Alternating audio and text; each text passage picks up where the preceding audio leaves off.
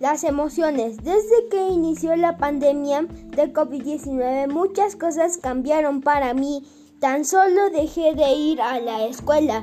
Al principio me gustó la idea de tomar mis clases por línea y de no salir de compras a la calle por miedo de no contagiarme, pero ya llevamos mucho tiempo con esta situación. A veces es estresante y lo demuestro con diferentes reacciones como estar enojado, no poder dormir y tengo miedo de enfermarme, como también he tenido muchos momentos muy bonitos de alegría, felicidad por estar junto a mi familia y tranquilidad de ir aprendiendo muchas cosas agradables y desagradables en la vida diaria.